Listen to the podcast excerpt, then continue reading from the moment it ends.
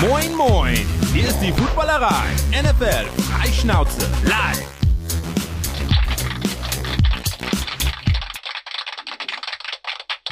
Es ist kurz nach 19 Uhr. Einen wunderschönen Montagabend wünschen wir aus der Footballerei in einem Setup, das ihr, ich würde es jetzt mal beschwören, Flo und Sebastian wissen es besser, bisher noch nie gesehen habt in der Footballerei.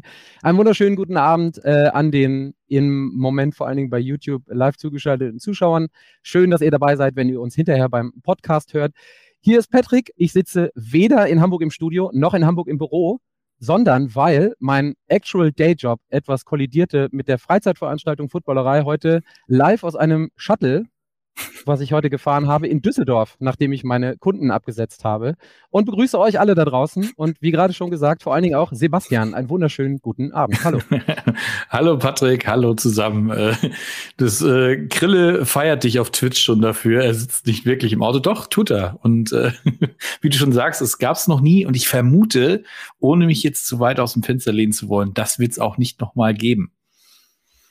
Beschwer's nicht. Beschwer's nicht. Man kann. Also ich bin froh, dass ich die, dass ich jetzt seit vier, fünf, sechs Monaten hier bei der Show dabei bin und es noch nicht einmal passiert ist, aber irgendwann ist das erste Mal. Also ich bitte um Entschuldigung. ähm, dann habt ihr so ein bisschen Panorama im, Hinter im Hintergrund diesmal bei mir. noch mit dabei ist auch äh, Flo. Der sitzt, glaube ich, als einziger wirklich in der Tat im Studio heute, oder? Ist doch so, oder? Das ist korrekt. Aber er spricht nicht. Doch, er spricht doch mit uns. Hi. Ich musste gerade mein, ich habe schon mal mein Bier aufgemacht, deswegen habe ich kurz leise gemacht, weil ich keine Störgeräusche machen wollte. So. Wir können oh. auch direkt anprosten oder auch zweimal anprosten, ist kein, ist kein Problem. So, ähm, ein Disclaimer muss ich noch von mir geben. Also, wir haben das alles getestet. Ja, bitte, hau raus. Du hast, du hast es so schön, du hast Kunden gefahren. Darfst du darüber reden, wen hm. du gefahren hast? Äh, ja, in der Tat, äh, weil mittlerweile mein äh, teilweise mit Fulltime-Job ist. The Weekend haben gestern oder hat gestern in Hamburg gespielt. Gute Show. Die spielen morgen in Düsseldorf hier, wo ich jetzt gerade stehe. Und die Fahrt ging ähm, heute runter. 27 Leute am Stück, sieben Autos. Und es war, jetzt hätte ich fast gesagt, fuck up, das streichen wir wieder. Das waren kleine Hiccups bei der Organisation, sodass man dann einfach mal sechs Stunden Verspätung hat, sodass ich nicht im Arbeitszimmer meines Vaters in Hatting sitzen kann. Aber coole Dudes, alle super dauert halt manchmal ein bisschen länger, wenn die einen Day off haben und ausschlafen wollten. Das ist alles. Ja, wäre besser gewesen, wenn sie heute eine Show gehabt hätten. Dann hätten sie nämlich Druck gehabt. Dann, dann säße ich wahrscheinlich, dann säße ich wahrscheinlich auch im Studio oben, überhaupt gar kein Problem. so, ein Disclaimer muss ich noch loswerden. Flo hatte das gesagt. Wir behalten uns vor, ähm, auch wenn ihr mich, ich weiß, sehr gerne immer seht. Ähm, meine Internet Verbindung sollte, was den Sound angeht, das ist das Wichtigste, aber auch das Video angeht, ähm, stabil sein und stabil bleiben. Wenn dem nicht der Fall ist, dann gibt äh, Flo mir oder uns eine Nachricht und ich mache das äh, visuelle Signal weg, damit wenigstens das Audio auch für die Leute, die den Podcast hinterher hören, ähm, okay ist. So, und jetzt haben wir, haben wir genug über mich geredet. Sebastian, was machen wir ja. heute? Sag auch mal zwei Sätze. Ja, wir haben, äh, du hast gestern ja äh, über unseren äh, Social-Kanal oder Social-Kanäle dazu aufgerufen, dass ihr uns Fragen stellen könnt. Eine sogenannte Mailbag-Folge. Ihr stellt die Fragen, wir äh, geben die Antworten darauf. Und ähm, wie ich gesehen habe, sind ja auch einige Fragen zusammengekommen. Und ja, wie gesagt, da wollen wir heute mal ein bisschen drauf eingehen, weil ansonsten ist ja noch ne, so in der Zeit kurz vor den Trainingcamps, äh, sind noch knapp zwei Wochen bis dahin, bis es losgeht. Und äh, noch eine Woche, bis unsere Division Previews dann starten. Ähm, ja, machen wir denn dieses Mal sowas? Mal was anderes. Wir haben auch nicht, wir haben auch nicht wirklich, wir haben auch nicht wirklich News. Ich habe es jetzt mehrere Male auch in anderen mhm. Podcasts gehört. Wir hatten es im, im Take-Off-Podcast auch. Ähm, ist saure Gurkenzeit jetzt, Leute. Mhm. Wir ähm, sind froh, genau. dass wir, das hatten wir letzte Woche schon, wir sind froh, dass wir in die Division Previews reinrutschen. Und ähm, dann dachten wir uns, sammeln wir vorher von euch schon mal ein paar hochqualifizierte Fragen und äh, versuchen die heute in, in diesem Duo auch, äh, ich weiß nicht, wie du es gemacht hast, ich habe so links und rechts ein bisschen äh, reingehorcht oder rausgehorcht in die, in die äh, weiten Hallen der Weisheit der, der Footballerei Town Hall, um mir die ein oder andere Antwort ähm, geben zu lassen.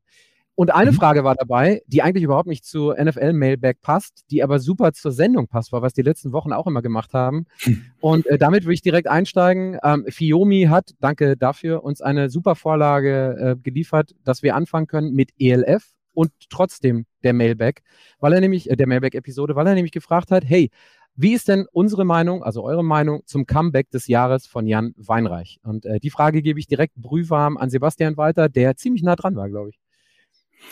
Ähm, ja, ziemlich nah dran war ich nicht, aber ich habe ihn gestern bei uns in, in unserer Town Hall Gruppe einfach mal gefragt, ob das ein sogenannter Einstand nach Maß gewesen ist, den er da in, in München äh, abgeliefert hat. Ähm, unser Stolle, äh, der ja nun bekanntermaßen GM bei den Munich Ravens ist, der konnte sich das Ganze aus nächster Nähe anschauen. Ich glaube, er war nicht so begeistert, aber ja, Jan, äh, Donnerstagabend ähm, kam die News raus, dass er jetzt bei Stuttgart Search äh, einspringt quasi für den verletzten Starting Quarterback.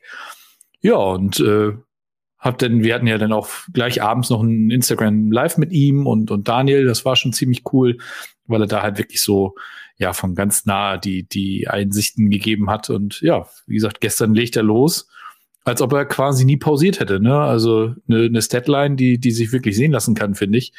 Und ja, direkt den Sieg eingefahren mit äh, den immer noch ungeschlagenen äh, Stuttgart Search. Und ich habe mir sagen lassen, dass er nach dem Spiel, haltet euch fest, kein Kölsch, sondern ein reguläres, normales Bier getrunken haben soll. Also äh, er kommt allmählich auch direkt in Stuttgart an und äh, hat da nicht irgendwie noch Köln-Allüren am Start. Ja, also obwohl es, glaube ich, schwer wird, äh, den Kölsche Jong bei ihm rauszukriegen, aber ähm, ja, äh, wie gesagt, er hat gestern wohl tatsächlich ein, ein richtiges, echtes, jetzt no offense gegen Köln und Umgebung, äh, Bier getrunken. Ja, kein, kein Creepy, aber ist. ja, natürlich, natürlich. Natürlich. Also die, Stuttgart ist ja fast. Stuttgart ist fast Köpi-mäßig so nah dran wie mein Düsseldorf hier in Duisburg, wo es herkommt. Also ich glaube, das, das könnte schon sein. Aber es ist schon ganz gut, dass man bei Jan definitiv den Kölsche Jungen nicht mehr rauskriegt. Das, äh, mit diesem Verschmitzen hinter den Ohren, das, äh, das ist schon ganz gut. Also das erleben mhm. wir ja oft genug im, im, im Giants-Podcast auch und äh, in der, in der ELF, ELF Game Time. So, und da habe ich jetzt gar nicht drauf geachtet. Ich hätte ihn heute mal fragen können. Ist er denn trotzdem noch Showmaster, der auf der anderen Seite ist, in der Game Time diese Woche dabei und wird dann auch ein Stück weit von den anderen Leuten gelöchert? Wissen wir das? Ich frage das jetzt einfach mal offen raus.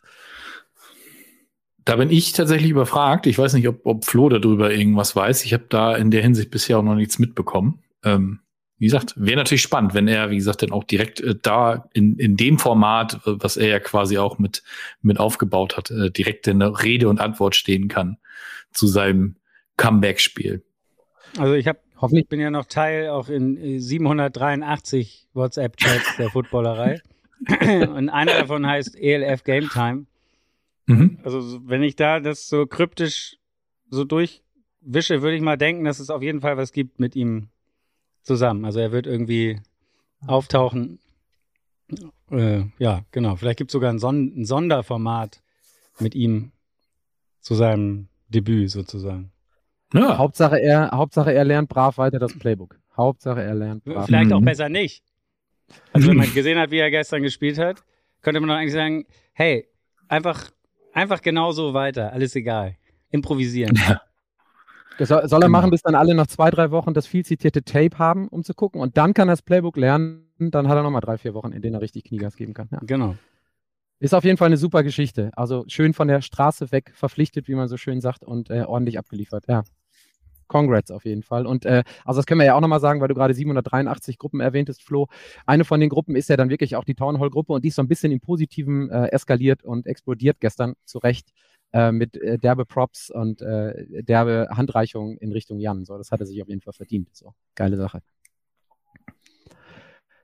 Dann würde ich sagen, machen wir jetzt, wo wir ELF und Jan gleichzeitig äh, abgehandelt haben, mit unserem Thema los, was wir für dieses Mal ausgerufen haben. Ich hatte in dem, in dem kleinen Teaser-Video gesagt, fragt uns zu Teams, zu Coaches, zu den Taktiken oder zu dem, was ihr halt einfach ähm, overall glaubt. Wir haben versucht, das ein bisschen zu sortieren. Ich glaube, jetzt ähm, mit einer allgemeinen Frage angefangen, die den äh, Draft und die QBs betrifft, gehen wir dann so ein bisschen in Richtung NFC, dann ein bisschen in Richtung AFC.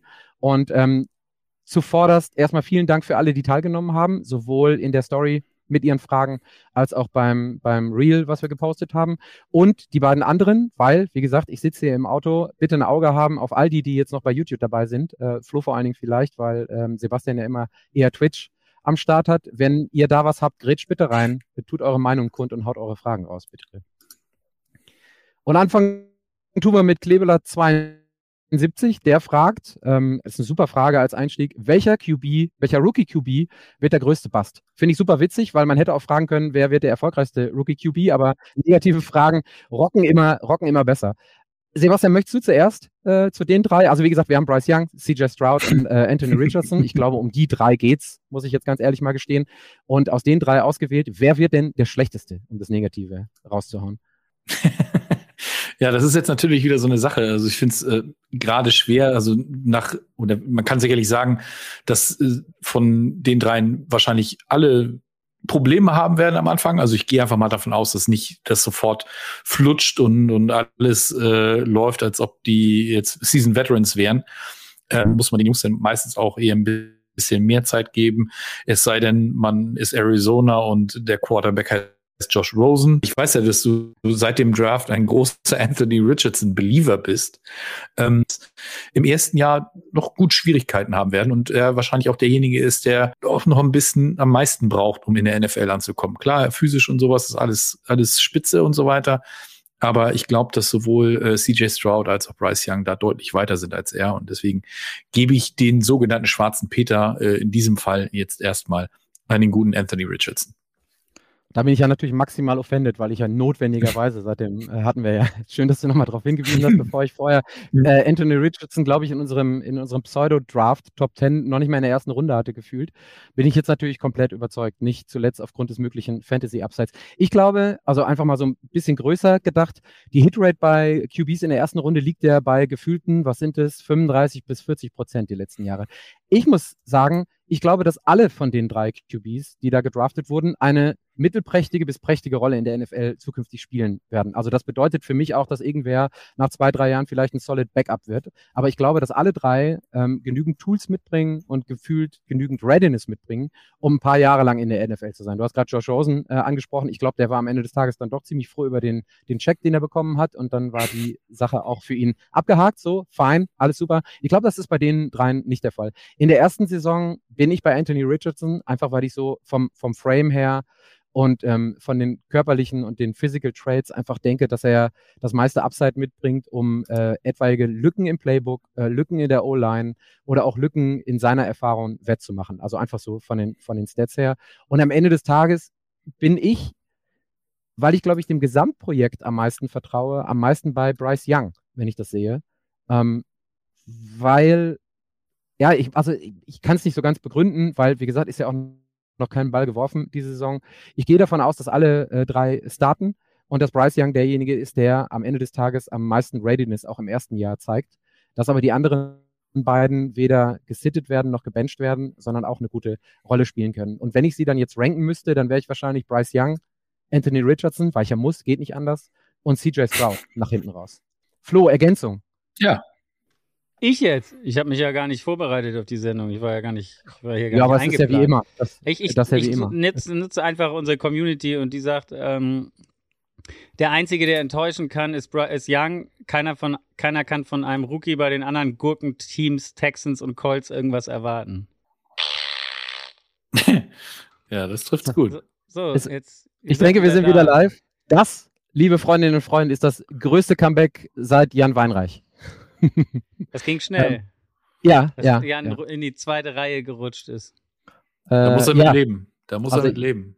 Irgendwer irgendwo, den wir nicht lokalisieren konnten, stand auf der Internetleitung. Und zwar nicht in dem jungen Mann, äh, bei dem jungen Mann, der hier in einem Shuttle in der Wildnis steht, sondern nee, in den heiligen Hallen der Footballerei Studios. Also Flo kann auch nichts dafür, aber Internet war weg, jetzt ist es wieder da. Und ähm, ja, danke, dass äh, eine Handvoll von euch gewartet haben. Jetzt haben wir noch genau 16 Minuten bis zur Tagesschau. Äh, also hm. müssen wir ein bisschen Gas geben, Sebastian. Ja, ja. Die Frage, die Tessa, die Frage, die, also sorry für den Delay. Ähm, wir setzen jetzt nochmal an und versuchen vor den Tagesthemen fertig zu sein, ohne Unterbrechung diesmal. Die Frage, die ich glaube, Tessa im alten Stream dann noch übernommen hat, äh, mit der wir einsteigen wollten, kam von Isuzu, der gefragt hatte, Commanders, wie sieht man Licht am Ende des Tunnels. Und äh, ich hatte dann angesetzt und habe gesagt, ich sehe da sportlich gar nicht so viel Licht am Ende des Tunnels. Ich glaube aber auch nicht, dass das der Plan von den Commanders diese Saison ist. Die wechseln die Ownership und dann ist, glaube ich, von wegen Consolidation hier ähm, erstmal im Mittelpunkt die Kultur da auf ein anderes Level zu heben. Also wenn man sich anguckt, wer alles da ist, Ron Rivera schon jemand, dem man attestieren kann, dass er ein Cultural Fit herstellen kann und so eine Kultur, in der sich auch Spieler und andere Leute wohlfühlen können. Eric Bianemi ist da als OC. der, glaube ich, in seinem ersten Jahr auch nur bedingt performen kann, wenn man sich den äh, QB-Room anguckt. Und wenn man sich dann anguckt, wo die Commanders stehen in der Hackordnung der NFC East, dann ist da, glaube ich, nicht viel Licht an, am Ende irgendeines Tunnels dieses Jahres zu sehen, außer dass man ein besseres Grundgefühl, und da meine ich noch nicht mal die Commanders-Fans, sondern ich glaube alle NFL-Fans, ein besseres Grundgefühl zu den Commanders entwickeln kann, im Gegensatz zu den letzten Jahren, wo es eigentlich immer noch weiter runter und weiter runter und weiter runter und weiter runter gegangen ist. Also sportlich kein Licht am Ende des Tunnels. Ich glaube aber, dass äh, rein kulturell und von der Stimmung in und um die Commanders da einiges passieren wird in diesem Jahr, also in dieser Saison. Ja, ähm, ich glaube das auch. Ähm, das Licht für mich ist halt wirklich schon, wenn der Verkauf jetzt an die Josh Harris Group äh, durchgeht und äh, die denn da wirklich das Sagen haben. Er hat ja auch schon so ein bisschen durchblicken lassen. Er lässt äh, im Jahr eins da im Grunde alles äh, beim Alten, äh, will weder im Coaching-Staff noch irgendwas ändern, noch im Front Office. Wozu auch? Es macht keinen Sinn. Also wenn der, wenn der Verkauf jetzt irgendwann kurz vor Saisonstart durchgeht, dann kannst du nichts mehr umschmeißen. Dann kannst du vielleicht im Front Office schon was tun, klar. Aber so im Coaching-Staff oder sowas, da macht das halt null Sinn. Du musst jetzt eben mit den äh, Karten äh, leben, die dir da quasi äh, gedealt wurden, sag ich jetzt mal. Und äh, ich glaube auch, dass, dass der Mann, ähm, wie gesagt, das ist ja nicht das einzige Team, was er besitzt, ähm, dass der Mann da vernünftig rangeht und äh, die, die Washington-Fans, die leiterprobt sind und die trotzdem dieser Franchise immer noch die Treue halten, werden sich einfach noch ein bisschen mehr gedulden müssen. Aber wie gesagt, äh, das große Ziel muss halt einfach sein, weg von Daniel Snyder und danach kann es eigentlich nur besser werden. Und ich glaube einfach, dass das Front Office kann das ja sogar selber mit oder hat es auch meiner Meinung nach mitgestaltet. Du hast Sam Howell, du hast Jacoby Brissett. Ist jetzt nicht so, dass du irgendwie zumindest für einen Quarterback oder für irgendeinen großen ähm, für irgendeinen großen Veteran getradet hast oder dich irgendwie aus dem Fenster gelehnt hast, sodass auch noch Druck aufgebaut wird im ersten Jahr ähm, auf Eric Bianemi oder eben halt ähm, auf Ron Rivera, so, so dass die meiner Meinung nach relativ ruhig arbeiten können und dass das auch so geplant war. Und wie gesagt, so stacked wie die NFC East ist, ähm, selbst wenn da mehr gemacht äh, worden wäre, sportlich, stellt sich immer noch die Frage, ob da mehr als Platz 4 in dieser Division bei rumspringt äh, in den nächsten ein, zwei Jahren. Und dann lieber nochmal einen Schritt zurücknehmen, gucken, dass sich alle ein bisschen wohler fühlen und vielleicht in der nächsten Offseason dann einfach mit einem guten Cultural-Gefühl daran gehen, wenn du auch vielleicht merkst, was Bienemy für einen Plan hat weil der muss sich auch ein Stück weit beweisen außerhalb von, von KC, dass er das irgendwie wuppen kann. Ron Rivera dabei und dann guckst du mal, wo du draften darfst und dann gibt es ja schon den ein oder anderen auch Prospect, der nächstes Jahr im Quarterback Room ähm, wieder helfen oder weiterhelfen könnte. Also keine, kein Cultural, äh, kein sportliches Licht, aber unter Umständen Cultural Licht am Ende des Tunnels. Ja. Dann, ähm, ich wundere mich manchmal immer über die Namen J-ZCSS, ähm, also nicht wirklich auslesbar. Wird Jamal Adams wieder in Form kommen und die Seahawks Defense anführen können? Ähm, da musste ich natürlich ein bisschen schmunzeln, weil Jamal Adams von den Jets kam und den Jets ein paar Picks geliefert hat, die zu dem einen oder anderen ähm, wirklich relativ guten Rookie in den letzten Jahren, aber auch zu dem einen oder anderen nicht wirklich performenden Rookie ge, ähm, gereicht hat, siehe die Quarterbacks. Also von daher sind wir da immer noch, ähm, Detti weiß, wovon ich spreche, wenn wir uns hin und wieder sprechen und hören oder sehen. Wir sind immer noch sehr dankbar dafür zu Jamal Adams, wenn er performt, wie er das ähm, letzte Jahr bei den Jets und auch, ich würde jetzt mal sagen, fast das gesamte erste Jahr bei den Seahawks performt hat, dann ist das äh, so ein Box-Safety, der als freies Radikal ziemlich, ziemlich stark sein kann.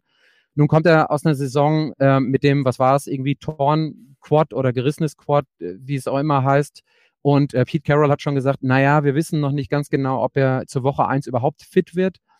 Ich glaube aber trotzdem, dass es, egal ob er dann 10, 12 oder 15 Spiele ähm, potenziell zumindest starten könnte für die Seahawks, dass es so ein Prove-It-Year ist. Weil Jamal Adams muss, Verletzungen hin oder her, zeigen, dass er immer noch valuable ist. Also, dass er immer noch, ähm, also ich will jetzt nicht sagen Stats produzieren kann, aber dass er genau diese Energie mit auf, die, äh, auf den Platz bringt, der auch, äh, und jetzt sind so auf Edge die die Seahawks nicht ganz so dolle besetzt, dass er da wirklich auch einen Unterschied machen kann. Ich habe das ein oder andere Mal gelesen, so, ja, ja, der sollte schon eine quasi Pro Bowl-Performance dieses Jahr hinlegen, damit das noch was wird. Das ist, muss es für mich nicht sein, aber wenn du aus einer jahrelangen Verletzung kommst, zwölf Monate oder was es auch immer war, oder acht oder neun, da auf jeden Fall Signifikanz zu zeigen, dass die Leute sagen, oh ja, das erinnert uns an den Jamal Adams, der vor eineinhalb Jahren oder zur letzten, zur vorletzten Saison gekommen ist und vielleicht nicht alle Draftpicks, die wir dafür haben, opfern müssen oder geopfert haben, rechtfertigt.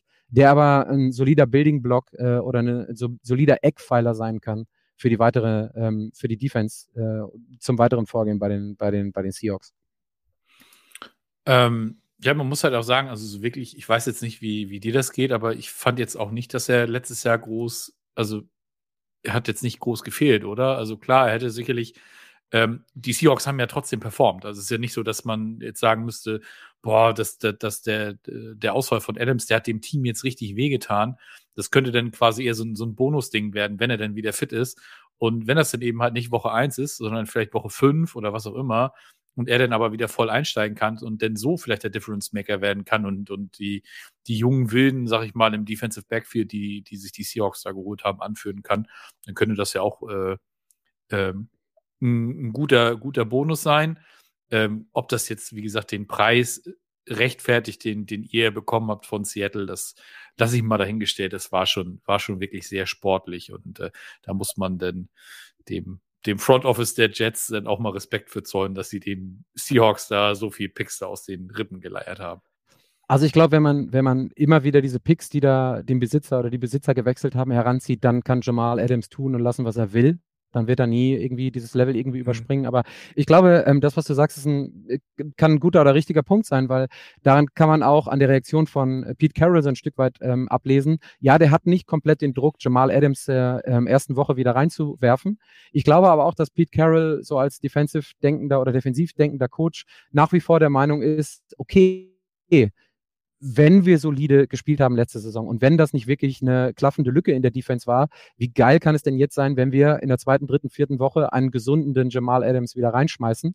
Ähm, wer weiß, wo die Defense dann rankt. Also ich glaube, dass da unheimliches äh, potenzielles oder Upside Potential ist, ohne dass wirklich, ja, da gebe ich dir, gebe ich dir recht, ähm, er gefehlt hat letzte Saison. Aber ich glaube, so ein, so ein Unterschiedsspieler kann Jamal Adams am Ende des Tages schon sein. Mhm. So, ähm, ich spreche nochmal zu Flo, weil ich es nicht im Blick habe. Hast du so ein bisschen YouTube im Blick, wenn die, die, die Leute da draußen, die paar, die noch geblieben sind, was dazu sagen? Ähm, ja, aber bis jetzt passiert ja noch nicht so viel. Es wird darüber Gut. diskutiert, ob das jetzt komisch ist, dass ihr eben warst du links im Bild und jetzt bist du gerade rechts im Bild. ähm, und ja, das, das ist so das, was gerade die Leute da draußen, besonders Tessa. Äh, der, der innere Monk wahrscheinlich, ne? Der, der innere Monk. Mhm. Ich habe jetzt aber mir einen Spaß daraus gemacht und werde jetzt im Laufe der Sendung jedes Mal jetzt die Positionen wieder verändern. So.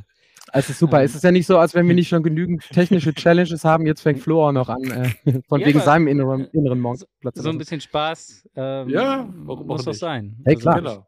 Absolut. Absolut. Apropos, eine Frage, eine Zwischenfrage muss ich noch kurz stellen. Musst du da eigentlich die ganze Zeit was festhalten, Patrick? Ja, muss ich mein Telefon, weil ich sonst nichts sehe. Ich habe ja meine Notizen normalerweise an diesem Computer, vor dem ich sitze, da wo ich jetzt reingucke, weil ich im Studio normal in eine andere Kamera reingucke. Okay. Und deswegen muss ich hier was festhalten. Und da du mir gesagt hast, dass zwischendurch mein Internet schlecht ist, halte ich das sogar so gefühlt an die Windschutzscheibe, damit da nicht noch irgendwie zwei Mbit verloren gehen, weil ich das hier in diesen faradischen Käfig reinhalte. Ja. ja. Stark. Okay. Äh, nicht so stark. Ich habe gleich einen Tennisarm, aber es geht schon. So. Ich wollte gerade sagen, Alles. Ist, du opferst dich heute wirklich. Sind ja, sind ja ideale Voraussetzungen, um dann später noch wieder gen Hamburg zurückzufahren. Muss man ja mal sagen. Ja, ja, ja. ja. ähm, ist das eine Automatik jetzt, jetzt oder musst du schalten? Nee, nee, nee, nee, nee, nee. Es ist, es ist zwar leider keine V-Klasse, man wird auch als Shuttlefahrer irgendwann verwöhnt, ähm, aber ja. immerhin äh, ein, ein relativ State-of-the-Art äh, VW-Van.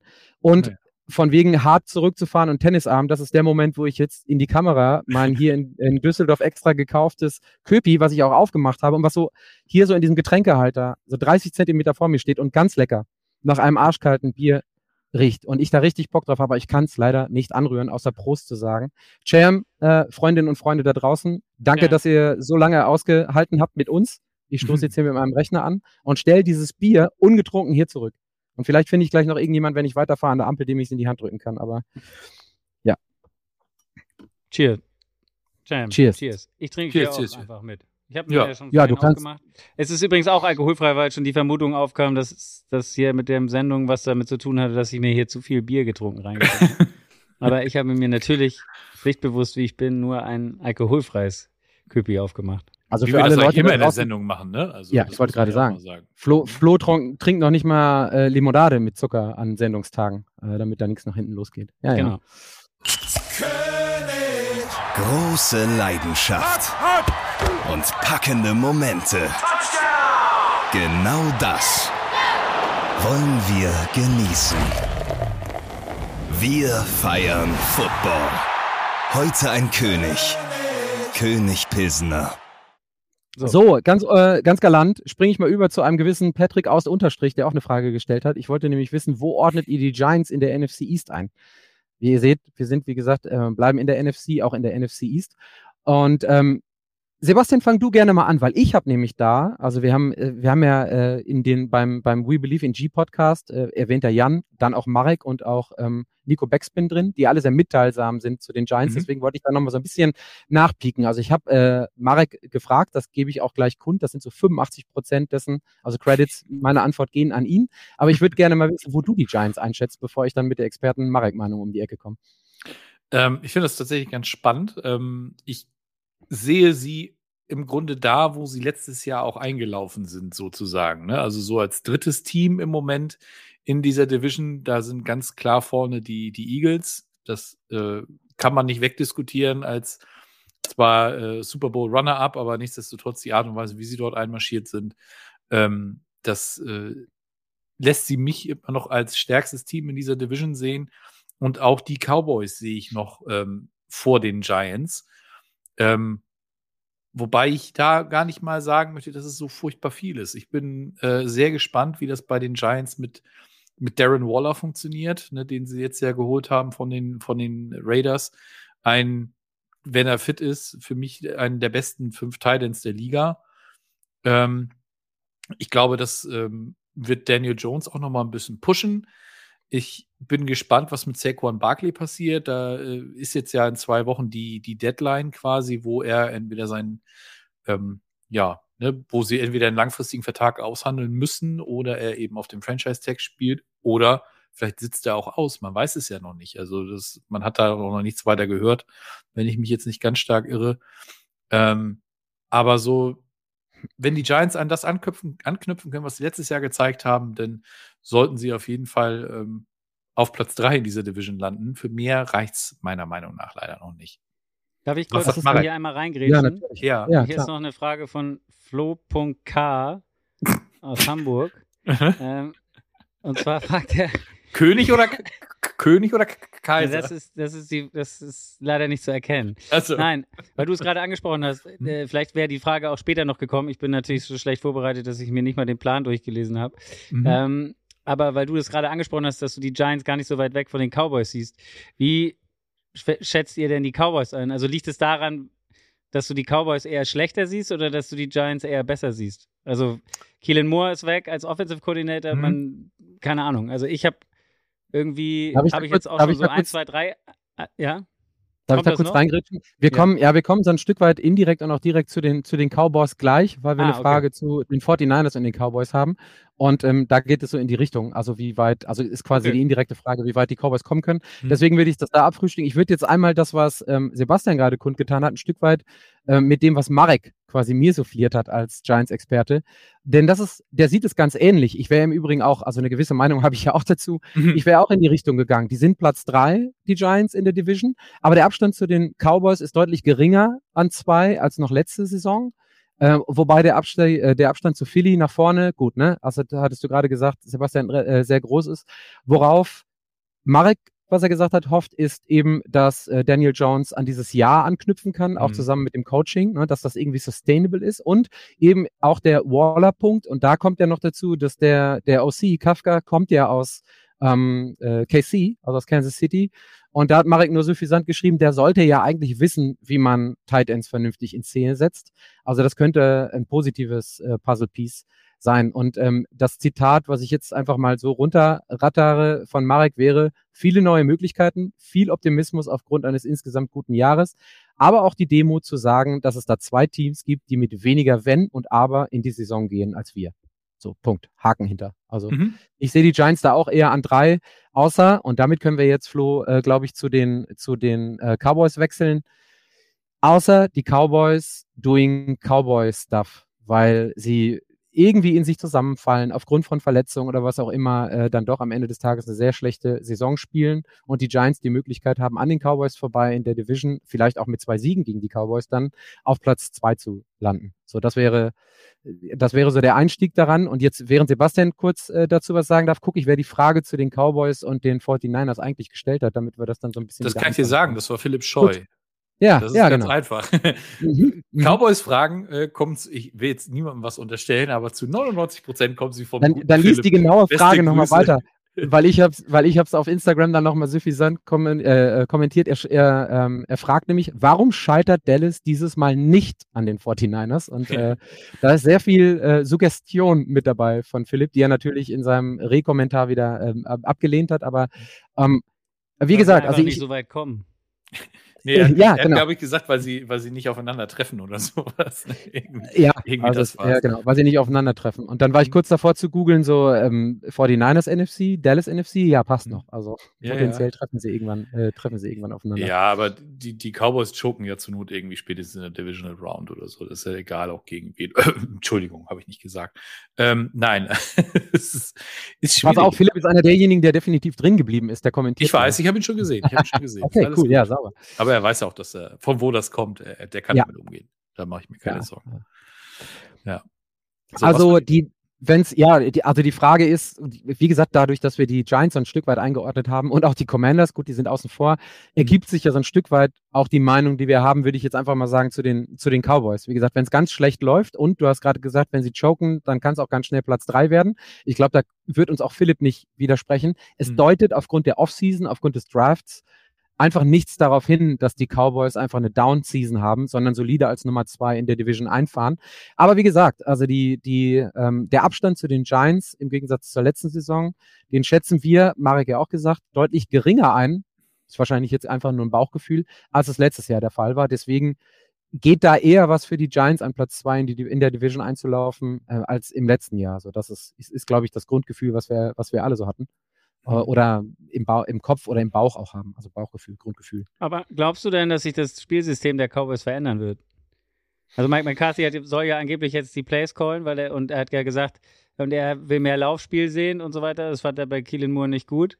Ähm, da hat er aber einen der teuersten Quarterbacks bei sich. Also glaubst du, das System wird anders sein? Und deswegen war auch meine Frage so ein bisschen natürlich suffisant gestellt. Werden die Cowboys nicht vielleicht einfach Cowboy-mäßig verkacken dieses. Jahr?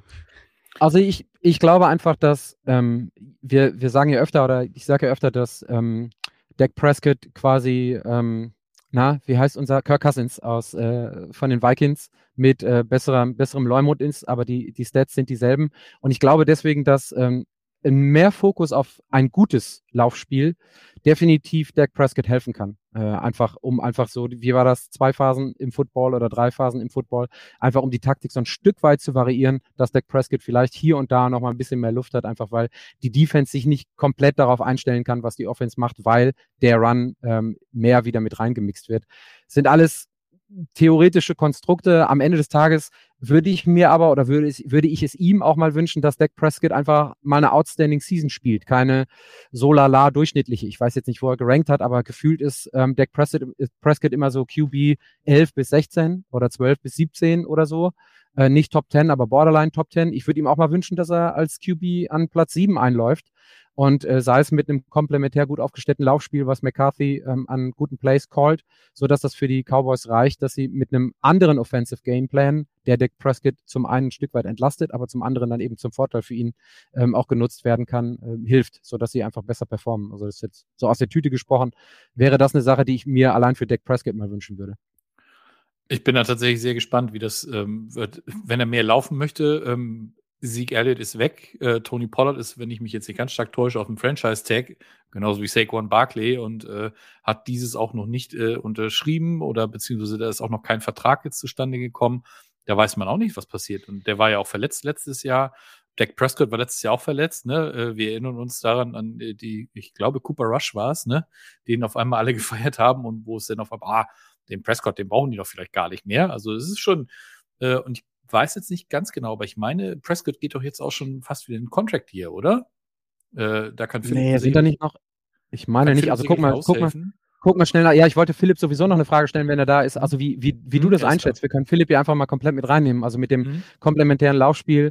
Und äh, das ist ja auch nochmal so eine Frage, wollen denn überhaupt alle in Dallas, dass Mike McCarthy die Plays callt? Also es kann ja auch sein, dass der eine. Nicht ganz ehrlich. Ja, exakt, exakt, genau. Das ist hier, ja, also wenn wir uns an die letzten anderthalb, zwei Jahre in, in Green Bay erinnern, da waren dann am Ende des Tages, äh, obwohl Super, äh, Super Bowl Winning Coach und gut mit Aaron Rodgers, äh, zumindest bis auf die letzten anderthalb, zwei Jahre, waren alle froh, dass er dann weg war. Und äh, ich glaube, in Dallas habe ich bisher auch immer eher das Gefühl gehabt, dass alle froh waren, dass mit Kellen Moore einfach ein OC da war, der eigentlich so über jeden Zweifel erhaben war, dass Mike McCarthy gar nicht in die Nähe kommen musste, zu sagen, ich freue mich darauf, wieder Plays zu callen. Aber mhm. vielleicht, wenn wir jetzt zum nächsten Punkt, wir können ja gleich nochmal ähm, schmerzfrei zurückspringen, wenn wir jetzt zum nächsten Punkt kommen, vielleicht, Philipp, hast du da nochmal ein, zwei, ein, zwei Gedanken zu, die nochmal ein Stück weit näher, näher dran stehen. Aber um auf deine Frage konkret einzugehen, warum scheitert Dallas dieses Mal nicht an den 49ers? Ich bleibe dabei, Sebastian, und zitiere ihn, weil sie vorher choken und gar nicht auf die 49ers treffen, die dann unter Umständen im, ähm, äh, im Championship-Game sind.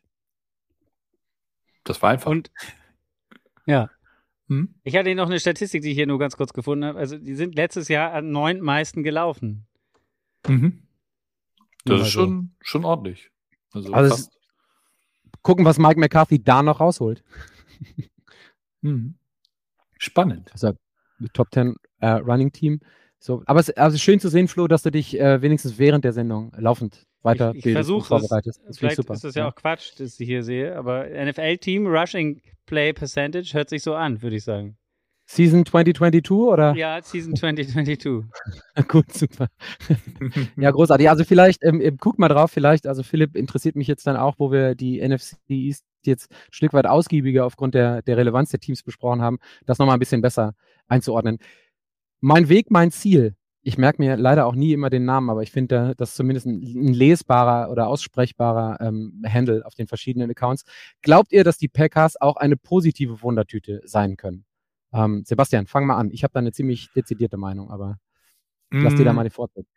Ich bin da, äh, ja, Wundertüte trifft es ganz gut. Klar kann es auch positiv werden, aber das Problem ist halt, uns fehlt jetzt einfach die Sample Size äh, von, für Jordan Love quasi. Ähm, das ist, ist natürlich ein riesengroßes Paar Schuhe, was der Junge jetzt füllen muss. Und äh, äh, das Gute ist, er ist jetzt nicht äh, komplett neu in Green Bay. Er hat ja nun schon ein paar Jahre hinter Aaron Rodgers gesessen. Jetzt gilt es, jetzt darf er zeigen, was er kann, ob er es eben wert war, ein First-Round-Pick zu sein. Und wie gesagt, natürlich kann es sein, dass, ähm, dass es auch was Gutes hat. Ähm, ich glaube, das erste Mal seit ich glaube, 1993 sind die Lions sogar Favorit, die Division zu gewinnen. Und vielleicht ist das für die Packers gar nicht so schlecht, wenn die Leute ihnen nicht so furchtbar viel zutrauen, sondern dass du dann ein bisschen entspannter aufspielen kannst. Ähm, der Druck wird sicherlich trotzdem da sein, weil, wie gesagt, die Schuhe sind groß. Ähm, aber für mich ist es vor allen Dingen jetzt interessant, wie schafft Matt LeFleur das mit eben nicht einem äh, Dauer-MVP-Kandidaten-Quarterback, äh, äh, sein, seine Offense und sein Spiel aufzuziehen. Also das äh, Green Bay wird auf jeden Fall interessant, glaube ich. Also ich schätze es so ein, dass in Green Bay alle Leute alle in Ruhe lassen. Also ich glaube, dass die Expectations auch bei der Fanbase sehr down to earth und low gelevelt sind. Wieder mal ein paar Anglizismen reinzuschmeißen, hm. sorry. Einfach weil die letzten Jahre so stressig waren, auch mit Aaron Rodgers. Bleibe ich oder bleibe ich nicht? Dann kriegt er diesen Riesenvertrag oder hängt ihn sich quasi selber um den Hals. Und ähm, als Jets-Fan habe ich dann doch schon die ein oder andere Stimme oder die meisten Stimmen aus Green Day vernommen, die sagten so, hey, super, Aaron, wir sind dir auf ewig dankbar, aber wir sind so froh, dass du jetzt nach zwei, drei Jahren purem Stress einfach mal weg bist. Und ich glaube, das am Ende des Tages ähm, gibt keine Vorschusslorbeeren für Jordan Love. Das schätze ich genauso ein. Der hat jetzt, was sind es, drei Jahre in Folge die Schemes lernen können unter LeFleur. Ich glaube, dass LeFleur echt einen positiven Einfluss haben kann, auch auf einen nicht Stand jetzt Superstar Quarterback. Also ich glaube, da ist auch noch Development ähm, machbar. Aber ich glaube einfach, dass die, dass die Fans rund um die Franchise und wir müssen bei den Green Bay Packers immer sagen, die haben keinen Owner, der irgendwie außen steht und grummelig wird, weil er die letzten 25 Jahre Playoff Football gewohnt ist, der dann irgendwie anfängt zu pressen. Wir müssen mal hier, wir müssen mal da. Ich glaube, dass die ganz froh sind und das relativ gesund einschätzen können in Green Bay, wo die eigentlich stehen mit Jordan Love. Und deswegen ist es, wenn überhaupt ein Prove It hier für, wie ich finde, Lafleur, der zeigen muss, dass er mit einem neuen aus Green Bay Sicht definierten ähm, hoch talentierten Quarterback, wie sie immer sagen, umgehen kann und dem die Sachen an die Seite stellt, dass er damit ein bisschen was machen kann. Ich glaube aber nicht, dass irgendwer böse ist, wenn es eine 8 und 9 Saison, vielleicht eine 7 und 10 Saison wird, wenn man so ein paar Glimpses of Hope sieht. Und wenn man dann guckt, was sie noch auf der Free Agency und im Draft getan haben, es gibt ja schon zumindest Anlass dafür zu sagen, dass sie bei den Offensive Weapons ein bisschen was getan haben für Jordan Love. Aber wie gesagt, ich glaube, dass keiner da irgendwen mutmaßlich in irgendeine Schusslinie stellt, wenn es im ersten Jahr nach Rogers, wo alle froh sind, dass wieder Ruhe eingekehrt ist, nichts wird. Ich glaube, dafür sind die alle zu, zu realistisch eingeschätzt da drüben. Oder da oben. Mhm. Mhm. Spannend auf jeden Fall. Also. Flo, noch Statistiken recherchiert oder bist du raus? Was soll ich für Statistiken von Jordan Love äh, recherchieren? Geht schnell. da muss man nicht viel gucken. Ja. Was ich ganz ja. interessant, interessant fand, Sebastian, mhm. hier gibt es jemanden, Bettis, 36. Ja. Kennst du ob den? Der, ob der wohl Jerome Bettis mag? Ja, aber er, er, feiert ja hier, er ist ja Green Bay-Fan. Da bin ich mhm. jetzt etwas verwirrt, aber ja. Gut. Na gut. Das, und äh, ich sehe den Chat nicht, Leute. Was, was hat er denn oder sie denn Nö, er hat einfach nur gesagt, klar sind wir in Green Bay froh, dass A-Rod weg ist. Äh, genau wie wir froh waren, dass Favre äh, weg mhm. war. Mhm. Beides nicht schön geendet, aber geile 30 Jahre gewesen. Auf jeden Und, Fall. Ähm, 30 ja. Jahre ist auch geil, ey. ist krass. Ja. Mhm. Ja, also wie gesagt, ich glaube, die schätzen das schon richtig ein. Lied von singen. Ja. ich, hab, ich, ling, ich sing, sing, sing einige Lieder. Wir kommen ja gleich auf die AFC und natürlich hat irgendwer höflicherweise auch eine Frage zu den Jets gestellt. Danke dafür. Um, und dann als alle. Flori, Flo.k aus, aus Höflichkeit, weil ich den Fünfer über PayPal oder Venmo geschickt habe. Nee, was? was nicht. Es war mein Burner-Account, über den ich das gemacht habe. Nein, Quatsch. Um das Ganze abzuschließen, so ein bisschen zur NFC. Und ähm, da hole ich dann eine Frage, ähm, weil die, also die Frage lautet so, nicht, nicht zu schnell sprechen und zu schnell reden. Die Frage lautet Early Prediction NFC Playoff Picture, ähm, auch von Philipp. Ähm, wunderschöne Klammer am Ende dieses quasi ungewollten NFC-Segments. Ich glaube, dass, ohne dass ich jetzt ein konkretes Ranking habe, ähm, also die NFC ist ja, was Quarterbacks angeht, sowieso nicht ganz so stacked wie die AFC. Da ist ja ein derbes Ungleichgewicht drin dieses Jahr. Auf die AFC kommen wir gleich noch. Ich glaube, dass so die, die 49ers spielen eine Rolle. Wir müssen gucken, was, was Dallas macht. Ähm, und dann so die üblichen Verdächtigen. Aber, und äh, da muss ich jetzt gerade parallel gucken, von wem die Frage kam. Ähm, ich glaube, dass die Seahawks in der Tat diese Saison eine gute Rolle spielen. Ich glaube, dass die Defensive noch ein bisschen draufpacken können. Mhm. Ich glaube, dass mit Gino, dass er das zumindest, was er letztes Jahr gezeigt hat, vor allen Dingen in der ersten oder in den ersten zwei Dritteln der Saison, dass er das sustainen kann und dass am Ende des Tages auch in der Division ähm, wir mit den Seahawks rechnen können oder rechnen müssen. Uh, so, deswegen glaube ich, dass am Ende des Tages die Seahawks, und wenn sie dann einmal in den Playoffs sind, dafür sind es dann halt einfach die Seahawks, auch mit dem 12-Man dahinter, dass die Seahawks ordentlich für was sorgen können in der, ähm, in der NFC. Und ähm, trotz Mareks Appell äh, von wegen die Giants sind auf einem guten Weg, sehe ich nicht so stark, wie ich jetzt aufgrund der Offseason denke, dass die Seahawks was machen können. Da hätte ich jetzt mal nochmal Detti interviewen können, den habe ich aber so schnell nicht mehr an die Strippe bekommen. Mhm. Ja, ich habe mir ähm, dazu auch mal kurz äh, so ein paar Gedanken gemacht heute Mittag, als äh, ich diese Frage gesehen habe. Und ähm, eigentlich ähm, ist es fast ähnlich wie, wie letztes Jahr. Also ich habe immer so geguckt, ja klar, die Eagles und die 49ers sind für mich immer noch ähm, in, in der NFC ganz vorne dabei. Denn ähm, dahinter habe ich dann ähm, die Cowboys und die Seahawks, die du auch schon oder die wir auch schon äh, thematisiert hatten. Gut, das Problem für die beiden Teams sind halt, dass die somit für mich kein Division-Sieger werden können. Ähm, da habe ich nämlich, ähm, ich habe die Lions ähm, tatsächlich auch in der NFC North äh, ganz vorne dabei. Ich bin sehr gespannt, wie, wie zum Beispiel Amon Ra St. Brown in seinem dritten Jahr dann äh, in der Liga ähm, weiter für Furore sorgt. Ähm, und ich habe zum Beispiel dann noch die Saints in der South und die Falcons. Ähm, da bin ich sehr gespannt. Also gerade bei den Saints und die Falcons, die haben beide den zweitleichtesten und den leichtesten Schedule. Und ähm, ja, da, da sollte sich, denke ich, einiges draus machen lassen. Ich bin gespannt, wie Derek Carr in, in New Orleans funktioniert. Und ähm, ja, dementsprechend Marek, Jan, Nico, sorry, äh, Salifu auch. Aber die Giants werden dieses Jahr, glaube ich, Stand jetzt in den Playoffs nicht dabei sein. Es ist gut, dass du die Falcons erwähnst, weil mir da siedend warm einfällt, dass wir noch eine Frage zum, zur Front Office Performance der Falcons hatten, mhm. von Klodwig 73. Vielleicht holen wir das nochmal ein Stück wieder rein. Mhm. Ich bin, was mir bei den, was mir bei den Falcons fehlt, ist die Inspiration oder der Gedanke auf Quarterback. Ansonsten finde ich, haben die eine ganz gute Offseason gemacht. Jetzt haben sie, glaube ich, das Front Office in den letzten Tagen noch mal ein bisschen durchgeschaffelt. Da habe ich jetzt nicht äh, komplett äh, mit der einen oder anderen Promotion habe ich jetzt nicht komplett nachgeguckt.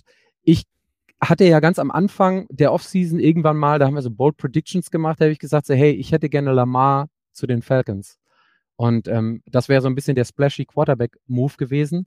Jetzt gerade bin ich, was die Falcons angeht, so ein bisschen hin und her gerissen. Also ja, man erkennt eine Richtung, aber auf der anderen Seite ist es ähm, boah, Taylor Heineke als, als QB noch geholt.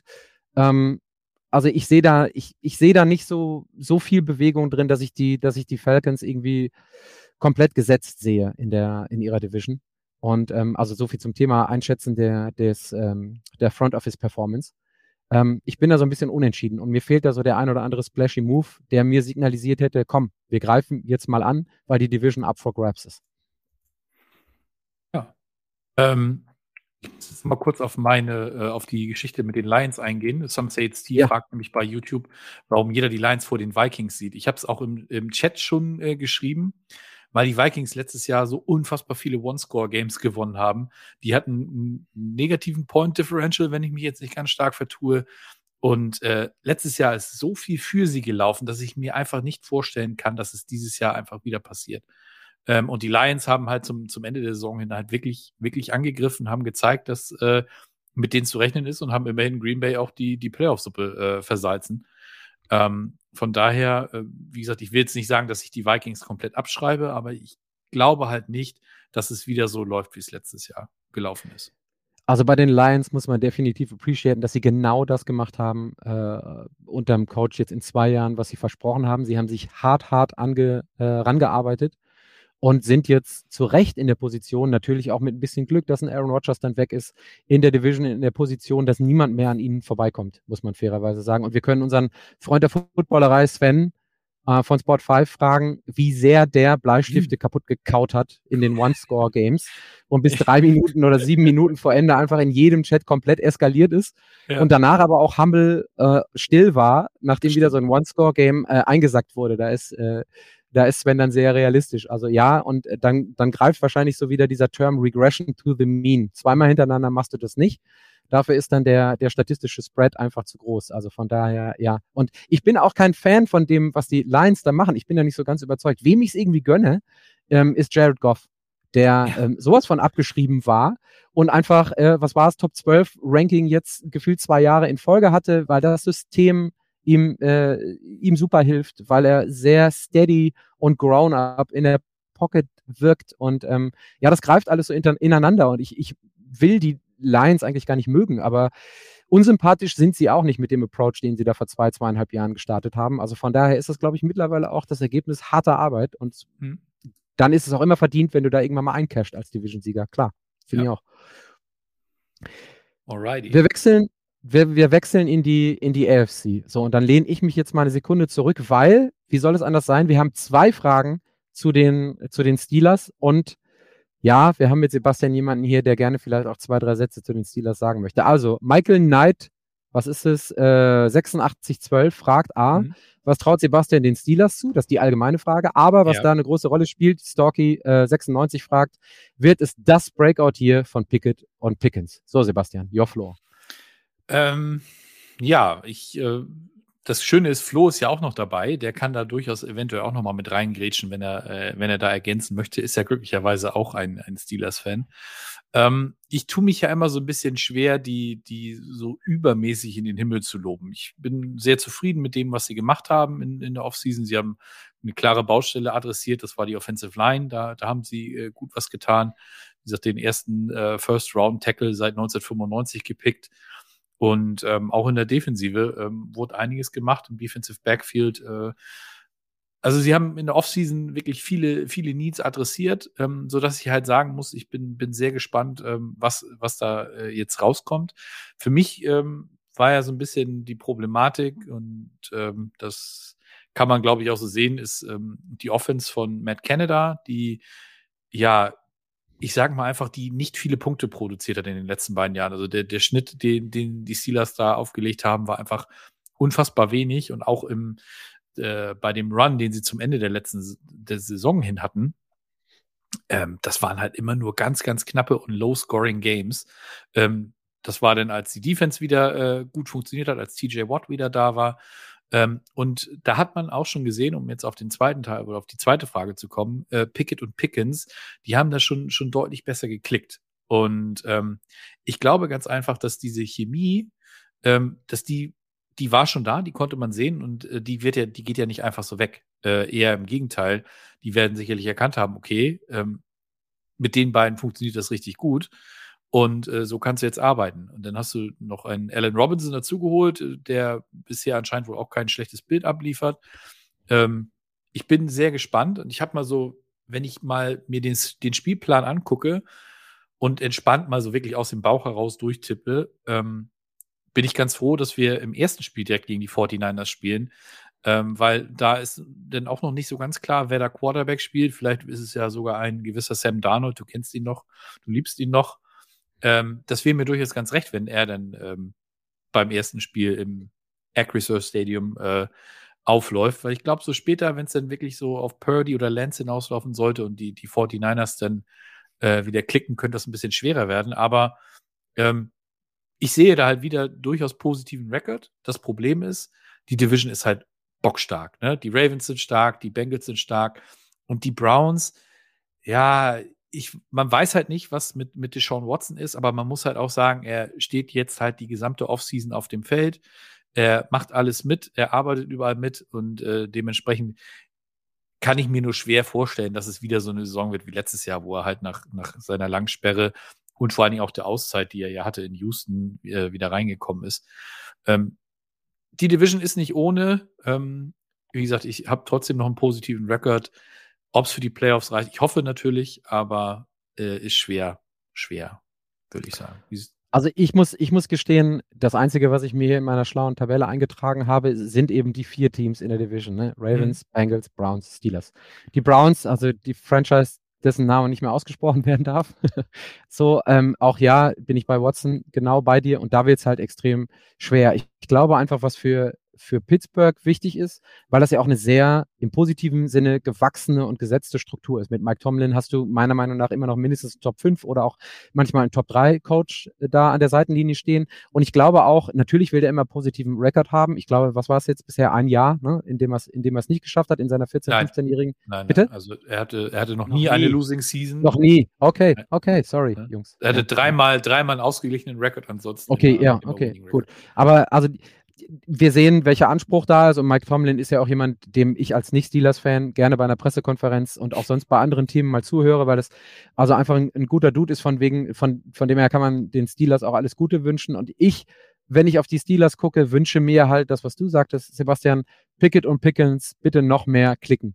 Dann eine healthy ähm, Defense, die ähm, das auch, die das Ganze auch nochmal irgendwie komplementär ähm, einfach ergänzen kann und dann einfach mal gucken, wo es hingeht. Das ist ein Stück weit vergleichbar. Vielleicht jetzt bringe ich sie wieder rein mit dem, was wir bei den Giants gerade hatten. Eigentlich ist der Abstand zu den nominell besseren Teams in der Division ein bisschen zu groß, aber who knows?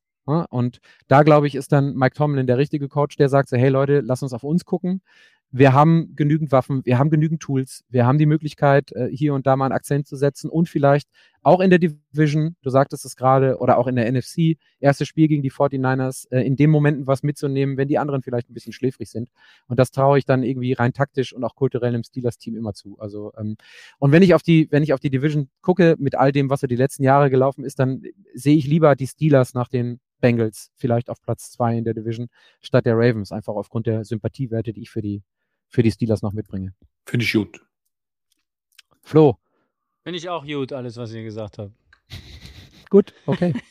machen, wir, machen wir weiter. So, ich habe den Chat immer noch nicht im Blick, Leute, auch wenn ich mein Handy mittlerweile wegen, des, wegen der Armsituation weggelegt habe hier und auf meinem Bildschirm gucke. Gibt es irgendwas in den Kommentaren, Freunde, Sebastian, Flo? Ihr müsst da für mich drauf gucken. Hat Philipp noch mal was geschrieben zu Pick, den Cowboys? oder ja, war er auf einmal still? Jein, hat einer geschrieben. Sam Pickett hat es geschrieben. Mhm. Jein. Okay. Ähm, wie viel das Jahr ist das jetzt für Pickett? Das zweite. Zweite. Ist das erste, das zweite? Okay. Ja, okay. die gehen beide jetzt ins zweite Jahr. Das ist, ja. äh, sind ja beide zusammen gedraftet worden. Die gehen jetzt beide zusammen ins zweite Jahr. Ja, gut, dann will ich, dann kann ich so ein Jein aber auch äh, unterschreiben. Und dann, glaube ich, profitiert jemand, der abcoachen können, sodass sie dann spätestens in dem dritten Jahr richtig gut performen können. Also da habe ich, da habe ich, sehe ich eher potenzielles Upside als äh, Risiko auf der anderen Seite, muss ich gestehen. Camus genau. 89, so übersetze ich den jetzt mal, ca.mus.89, fragt, wird Tour in der kommenden Saison der Durchbruch gelingen? Und dann holt er die Frage quasi selber wieder zurück, indem er fragt, wenn er gesund bleibt. Das ist immer der große Punkt bei Tour. Und auch da bin ich ähm, nicht zuerst mit meiner eigenen Meinung reingegangen, sondern habe Björn Liske gefragt, der seines Zeichens überzeugter Dolphins-Fan ist, schon seit langem. Und ich mixe so ein bisschen das, was ich an Einschätzungen habe, mit dem, was Björn geschrieben hat. Und Björn hat gesagt, also erstens, diese Health Situation ist so ein bisschen wie bei Jimmy G, auf den kommen wir gleich auch noch. Das steht über allem. So, und da sagt Björn, normalerweise muss da auch mal unter Umständen in Anführungsstrichen eine körperliche Reaktion, eine sichtbare körperliche Reaktion in der Offseason bei Tour erfolgt sein, also ein bisschen mehr bulky. Das hilft dir jetzt am Ende des Tages nicht, wenn du die, weiß ich nicht, vierte oder fünfte Concussion bekommst. Irgendwann ist dann hoffentlich auch mal dem gesunden Menschenverstand folgend Ende. Aber dass da einfach mal körperlich weniger kaputt gehen kann, wenn Tour sein Quarterback-Spiel spielt, was er spielen möchte und die letzten zwei Jahre versucht hat zu spielen. Das ist die eine Sache. Und die andere Sache geht so ein bisschen in Richtung ähm, Coach, ähm, ob Mike McDaniel wirklich nur ein One-Trick-Pony ist oder es schafft, das Playbook so zu öffnen, dass Tour nicht nur in der Lage ist, seine Receiver, die ja zweifelsfrei immer von der Qualität auch noch da sind in, bei den Dolphins, schnell anzuspielen äh, und so auf die Yards zu kommen, sondern wird da unter Umständen mit äh, Scheme, äh, Scheming und Taktik so dafür gesorgt, dass auch mal ein bisschen Yards Aftercatch gemacht werden können, sodass Tour am Ende des Tages auch ein bisschen Relief in seinem Spiel hat und nicht nur alles äh, auf seinen Quick Releases und ähm, ähm, First Read, maximal Second Read und dann muss der muss der Wide Receiver gefunden sein. Das ist so ein, so ein guter Mix. Ähnlich, und da kommt jetzt meine Meinung rein, also Props an Björn, danke für die Antwort. Ähm, ist es, bei mir ist es ähnlich. Also ich finde dieses, äh, das, was du geschrieben hast, Camus 98 oder 89, wenn er gesund bleibt, das ist für mich das Allergrößte. Also ähm, ich, ich glaube nicht so richtig dran, dass Tua gesund bleibt. Und das ist bei mir der einschränkendste Faktor. Also wenn er gesund bleibt, glaube ich, ist er ein Top 13 oder Top 15 QB. Das kann er auf jeden Fall mit Mike McDaniel, McDaniel machen. Aber ich glaube einfach leider nicht, dass Tua, und da sind wir dann am Ende des Tages, Durchbruch hin oder her, dass der mehr als 10, 11 Spiele machen kann, aufgrund seiner gesundheitlichen Situation, so leid es mir tut. Aber muss man da nicht äh, einfach gleich, also darf man denn, kann man, darf man Verletzungsanfälligkeit oder Verletzungen mit hier in dieses äh, diese Vorausschau mit einbeziehen? Für mich, für mich definitiv. Ähm, ich sage es immer wieder, also ich ja, mantraartig, ähm, Durability is a skill. Und ähm, ich gönne niemandem was, was Negatives oder was, was, was Schlimmes oder eine Verletzung. Aber wenn du es nicht schaffst, und das ist eine nee, der nee, Grundvoraussetzungen, nee. gesund zu bleiben, dann wird es halt schwierig. Ja, das ist klar, aber das wird es bei jedem. Also ich meine, wenn jeder Starting Quarterback in dem Team ausfallen würde, wird es für die nicht einfacher, sagen wir es mal so. Also ich ja, frage mich halt nur, um die Dolphins einzuschätzen sozusagen. Oder die Frage war, war Tour. Also ich meine, der hat in den Spielen, wo er fit war, haben die ziemlich geile Offense gehabt und ziemlich geil gespielt. Ja. Ja, aber das ist dann, also ich will nicht sagen empty, ähm, aber wenn das nicht long lasting ist, guck dir jemanden an wie LeBron James in der NBA. So, der ist nie verletzt gewesen. Und deswegen war er mit seinen Teams gefühlt dann, nicht nur gefühlt, sondern real einfach mal achtmal hintereinander in den freaking NBA Finals. So, und ähm, dann kannst du sagen, ja, das hat auch was mit Glück zu tun und, und Pech zu aber tun. Er hat Alles vier gut. gewonnen. Äh, ja, aber er bringt sie immer, also ich meine, ich glaube, wenn wir, wenn wir jetzt mit Björn sprechen als Dolphins-Fan, wenn die, wenn mit Tour die Dolphins achtmal ähm, in, in Super Bowl kommen und davon nur vier gewinnen, ich glaube, dann ist das ein relativ guter, ein relativ, also er war ja mehr Finals, acht waren in a row. Ich glaube, er war in, insgesamt in zehn und hat zehn. nur vier gewonnen. Ja, genau, zehn mhm. und hat nur vier gewonnen. Aber für mich ist das ein Faktor. Und dann ähm, geht es um Durchbruch, weil die Frage könnte man auch beantworten. Ja, äh, unter der Voraussetzung, dass man die Verset Verletzungen rausnimmt bei Tour, ist der Durchbruch schon gelungen. Ist ein überdurchschnittlich guter, vielleicht nicht das, was man so als äh, Blue Chipper äh, Franchise-Quarterback beschreibt, so. Aber ähm, vom Talent her, von dem, was er gezeigt hat, wenn er healthy ist, ja, dann hat Tua den Durchbruch geschafft. Aber am Ende des Tages, frag mal vielleicht die Leute in Miami, frag mal jemanden wie Björn, den ich gefragt habe, der ist extrem unzufrieden, weil am Ende des Tages nichts Zählbares dabei rauskommt, weil dein Quarterback verletzt ist. Deswegen, wenn ich so einen Outlook mache, dann zählt die Health-Situation. Egal, ob das drei Concussions sind, ob das ein ACL ist oder ob das irgendwas anderes ist. Also wir kommen gleich noch auf Jimmy G. Selbe Nummer. Genau. Für mich. Er hat ja, um, um zu deiner, äh, deiner Einschätzung, dass er ein bisschen, oder was heißt deine Einschätzung? Er hat ein bisschen Gewicht zugelegt. Ähm, und er hat ja auch so ein, ich glaube, Jujutsu, wie heißt es? Äh, äh, Juju. Flo Juju Dance. Flo, Juju Dance Flo hat, hat, getrunken. Flo hat doch getrunken. Juju Dance hat er gelernt. Nein, er hat sich ja auch äh, mit Kampfsport beschäftigt, was, was Fallen und Abrollen und sonstiges angeht. Also er, er ist ja schon dabei, was zu tun. Dann hat er, glaube ich, auch jetzt schon diesen neuen Helm, den den mhm. es gibt, den auch ja einige vielleicht verschmähen werden, aber er wird ihn sicherlich aufsetzen, denke ich mal, weil er ja genau dafür gebaut wurde, dass er diese Concussions, die Tua letztes Jahr hat, mit dem, mit dem Hinterkopf auf den Boden knallen, irgendwie minimieren soll. Keine Ahnung, was das am Ende bringt. Also er hat ja schon Schritte unternommen, um ja, Einfach nur ja, als, aber als also, kleinen Lichtblick. Ich sag's ja nur, ich, ich, ich will also gar nicht gesagt, gegen deine, deine Einschätzung sagen. Natürlich ist er anfällig, zumindest mit dem, was wir letztes Jahr gesehen haben und, und, und auch im College mit der schweren Verletzung, die er hatte, als er dann da rauskam. Ähm, ja. Also wie gesagt, wenn du nicht performst, dann äh, bleibt am Ende unterm Strich das übrig, was übrig bleibt. Und die Frage für mich, so kalt es klingt, wie gesagt, ich wünsche niemandem was Böses. Wir haben bei den Jets auch jemanden mit Mackay Beckton. Wenn du am Ende des Tages nicht performst, egal aus welchen Gründen, dann ist es das halt. Dann ist, sind das halt die Nummern, die aufgelegt werden oder die Zahlen oder die Stats, die aufgelegt werden oder die Erfolge. Und wenn das leider zustande kommt, weil du von 17 möglichen Regular Season Games nur 10 oder 9 machen kannst, dann ist das halt leider die Wahrheit am Ende des Tages. Also Sebastian, vielleicht hast du auch noch mal zwei, drei Worte dazu. Ich weiß nicht, wie du das einschätzt. Ja, es ist, also wie gesagt, bei, bei Tua ist das einzige Entscheidende halt, dass er wirklich mal ähm, längerfristig fit bleibt und äh, dann eben auch zeigen kann, dass äh, was halt alle von ihm erwarten. Ne? Also wie gesagt, ähm, Tobi Mobi schreibt sie ganz gut. Meiner Meinung nach hat äh, Tour letztes Jahr schon seinen Breakout gehabt, wenn er fit war. War er richtig gut. Die Stats sind äh, für die wenigen Spiele schon geil. Gebe ich ihm auch recht. Das Problem ist halt wirklich äh, dieses Fitbleiben. Da ähm, und wenn er wirklich schon schon die Schritte getan hat, die die er tun konnte, sprich mit dem Helm und, und eventuell Stabilität und keine Ahnung was, was da irgendwie noch was bringen kann, dann äh, wünsche ich ihm alles Gute und bin wirklich sehr gespannt, wie das denn in, in, in der Offense von Mike McDaniel funktioniert, weil der wird ja sicherlich auch gesehen haben, okay, auf die Art und Weise funktioniert das nicht mehr mhm. und da müssen wir dringend was tun.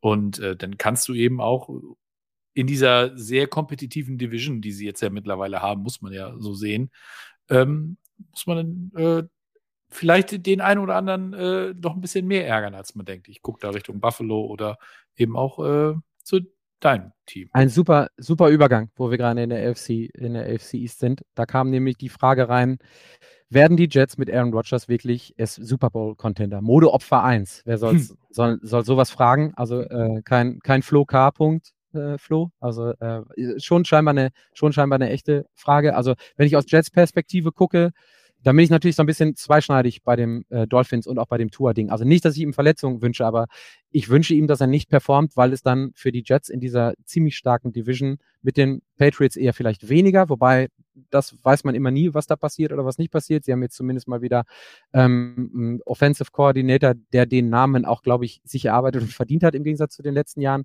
Deswegen muss man, muss man da mal schauen. Zu den Bills brauche ich jetzt, glaube ich, nicht so viel sagen. Und wie gesagt, die Frage ging in die Richtung, sind sie wirklich Super Bowl-Contender? Und da sage ich als Jets-Fan, auch wenn ich es mir anders wünsche, definitiv dieses Jahr noch nicht. Nein. Also ich hoffe darauf, dass es definitiv einen Playoff-Run gibt. Erste, zweite Playoff-Runde, maximal Championship-Game. Ähm, das wäre ein super Erfolg für die Jets. Man muss immer gucken, wo die Jets herkommen. Letztes Mal Playoffs 2010, damals noch unter Rex Ryan. Da haben alle komplett am Rad gedreht, war super, alles toll. Aber seitdem halt einfach nichts. Und ähm, konstantes Quarterback-Play, ähm, konstante Performance der Defense, die dieses Jahr Top 5, je nachdem, was man geguckt hat, Top 5, Top 6, Top 7 gerankt hat, da keinen wirklich großen Decline zu lassen, also Top 10, Top 11, 12 maximal. Und die Offense mit dem, ähm, da brauchen wir jetzt äh, neben Aaron Rodgers nicht mehr ganz so viele Leute erwähnen, die dazugekommen sind. Gut, Alan Lazar noch. Der Offensive Rookie of the Year, Garrett Wilson, läuft dann noch rum. Deswegen glaube ich, dass da schon ordentlich was drin ist. Aber der Grund, warum für mich kein Super Bowl Contender ist, weil die gesamte Struktur, die da steht, Aaron Rodgers mal rausgenommen, ist noch zu grün hinter den Ohren. Also ähm, Robert Sala kommt aus LA, super, äh, also kommt, kommt von den, kommt von den, äh, nee, Quatsch, Kommt von den 49ers. Kommt von 49ers, Entschuldigung. Also hat auf jeden Fall schon äh, tiefe, tiefe, tiefe Playoff-Erfahrung. Aber ich glaube, dass am Ende des Tages das Team, was da steht, Anders beispielsweise als eine relativ abgezockte Seahawks-Franchise, von der ich gerade äh, gesprochen habe, dass ich denke, dass sie in der NFC weit kommen können. Glaube ich nicht, dass da irgendwie ähm, so ein positiver Edge nach oben geht, wenn die Jets es in die Playoffs schaffen. Und das ist so ein Stück weit, auch wenn du eine gute Defense hast, vielleicht der Unterschied in den Playoffs. Also erste, zweite, maximal äh, Championship-Runde, alles gut, aber ich glaube nicht, dass dieses Jahr die Jets für den, für den Super Bowl schon ein Anwärter sind. Vor allen Dingen, wenn ich in die AFC gucke und an die, an die Mannschaften, die auch alleine in der Division gegen die Jets stehen. Wenn Aaron Rodgers das zweite Jahr macht, wovon ich ausgehe, und äh, das glaube ich wird, ich glaube, das wird wahrscheinlicher, wenn am Ende des Tages die Jets wirklich in ein Championship-Game kommen, weil Aaron Rodgers sagt, hey, wir waren close, wir gucken nächstes Jahr nochmal. Dann bin ich mir ziemlich sicher, wenn relativ viel dabei bleibt, weil wir ziemlich viele Rookie-Deals haben bei den Jets, dass nächstes Jahr definitiv mehr geht in Richtung Super Bowl Window als dieses Jahr. Aber dieses Jahr für mich kein, kein klarer Contender. Wichtigstes Stat äh, für A-Rod nächstes Jahr laut Bettes 36 sind 65,1 Prozent der Snaps. Ich glaube, dann gibt es einen First-Round-Pick, äh, wenn ich mich, oder First-Rounder, ne? Oder? Ja, ja, gibt noch. Dann ist ja, der, dann wird der Conditional Pick definitiv ein First Rounder. Ja, genau. Ja, ja. Also verstehe ich schon durchaus, dass er da so ein bisschen so ein bisschen biased ist. Also nach, nach zwei Dritteln der Saison, was ist das? Äh, wie viele Spiele sind das von 17? 12, sagt man, 11? Mhm. Also stehst du 11 und 0 und dann benchst du Aaron Rodgers und dann kommst du trotzdem noch in die Playoffs, das meinst du? das, das, wäre so die galanteste, wäre so die galanteste Variante. Aber also wie gesagt, die, die Bills ob man da jetzt ein paar Prozent abzieht äh, oder auch nicht. Patriots sowieso nicht einschätzbar. Lass Tua wirklich gesund sein, was wir ihm alle wünschen und der performt eine ganze Saison so, wie er ähm, es immer hat durchblicken lassen, auch im letzten Jahr. Dann wird allein schon der zweite Platz in der Division eine ziemliche Herausforderung für die Jets, woran man natürlich auch wachsen kann. Äh, und dann kommst du in die Playoffs oder wirst in die Playoffs geschossen in der AFC, wo Holla die Waldfee, der ein oder andere QB, das ein oder andere Team da ist, ähm, was auch nicht irgendwie als Fallobst auch in der ersten Playoff-Runde gehandelt werden kann. Also von daher, ähm, die Jets tun gut daran, sich vielleicht über die erste Playoff Appearance seit zwölf Jahren zu freuen. Ist zumindest mein, mein humble Approach, was das angeht. Alrighty. kommen wir jetzt ein Stück weit aus der AFC East raus und mhm. ich hatte ihn gerade mehrere Male ah. erwähnt. Jimmy G, ähm, bezogen auf die Raiders.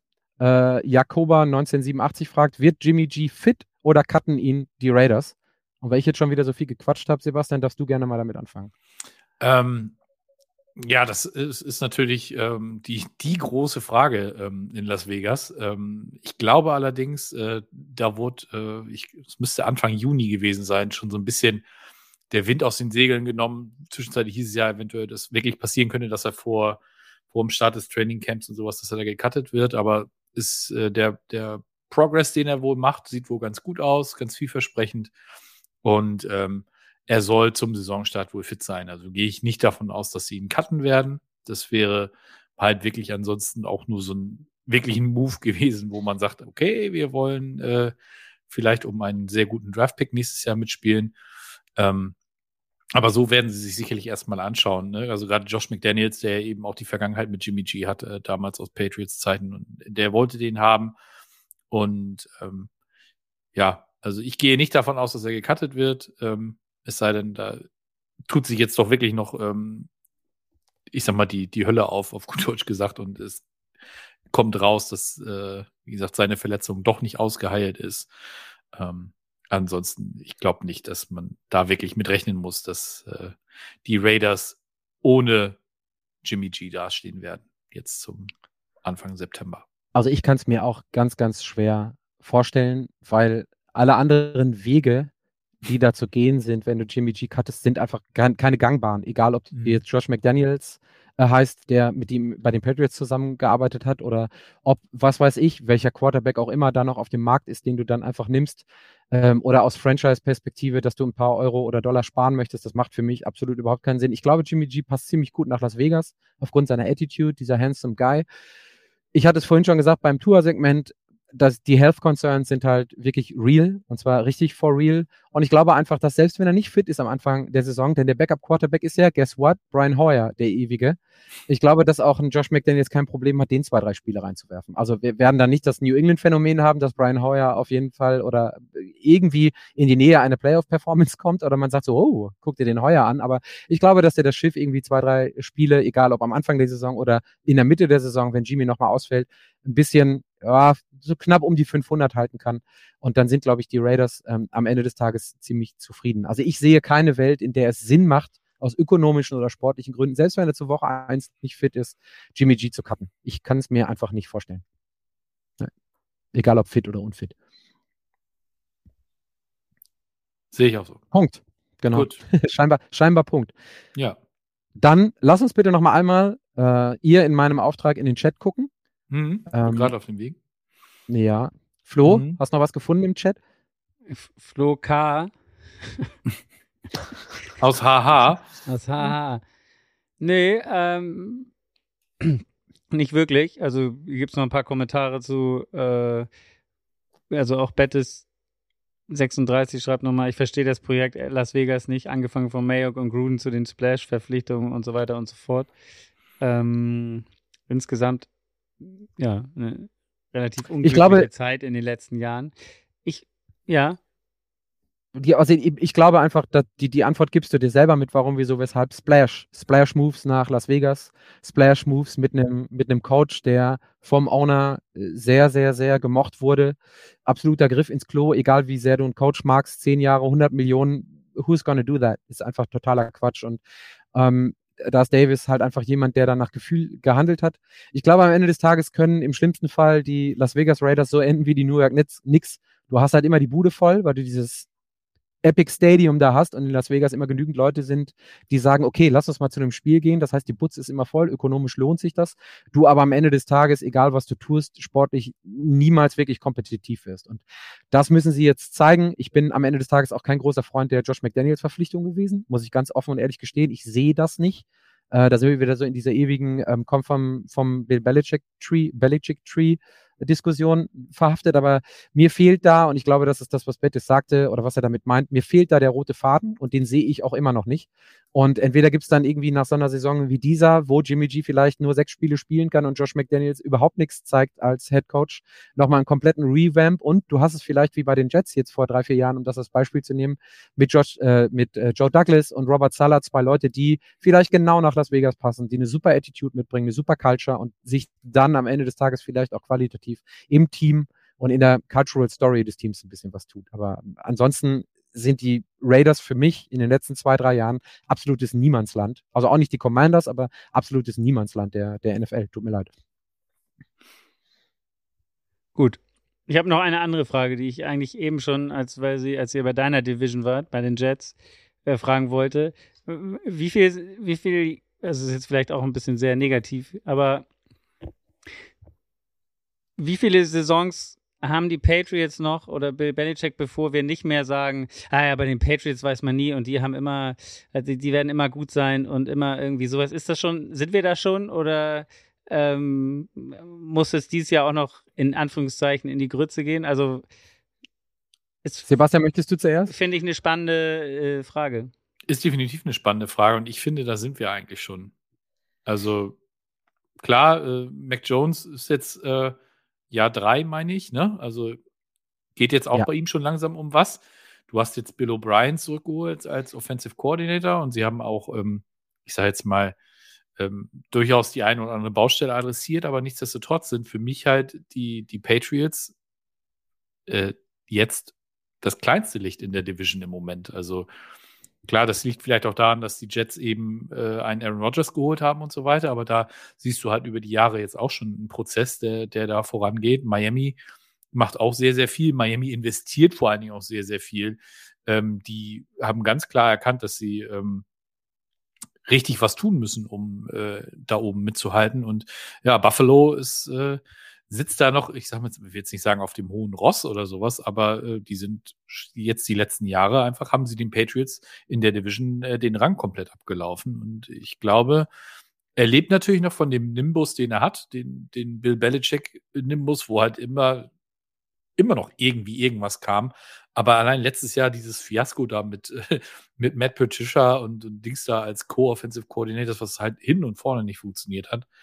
Ähm, für mich äh, müssten die Patriots jetzt erstmal wieder überhaupt zeigen, dass, äh, dass man sie so sehen muss, wie man sie eben bis vor drei, vier Jahren noch gesehen hat. Also ich glaube, die Frage wird ganz einfach durch den Winning Record von Bill Belichick beantwortet. Der will diesen Rekord haben. das ist in Ruf, Spuck oder Sicht oder Greifnähe ähm, innerhalb der nächsten zwei, drei, vier Saisons. Den möchte er unbedingt haben. Ich glaube, äh, jemand, der so verhaftet ist im positiven Sinne in der Legacy des gesamten Football Games, in der Geschichte, in all dem Aufbau dahinter. Also es ist ja ein Wandel des eine wandelnde Enzyklopädie im, im positiven Sinne. Wer diese damals diese NFL 100 Show gesehen hat mit Rich Eisen, das mhm. war fantastisch, was Bill Belichick da losgelassen hat. Das war richtig, nicht nur entertaining, sondern auch so richtig, richtig, richtig tief. Also ich war da super beeindruckt von jemandem, der normalerweise immer irgendwie nur grantelt und äh, bei, vor der Presse gar nichts sagt. Also ich glaube, das ist der, das ist das Goal von ihm. Ich glaube, dass Robert Kraft den Teufel tun wird, den aktiv abzusägen.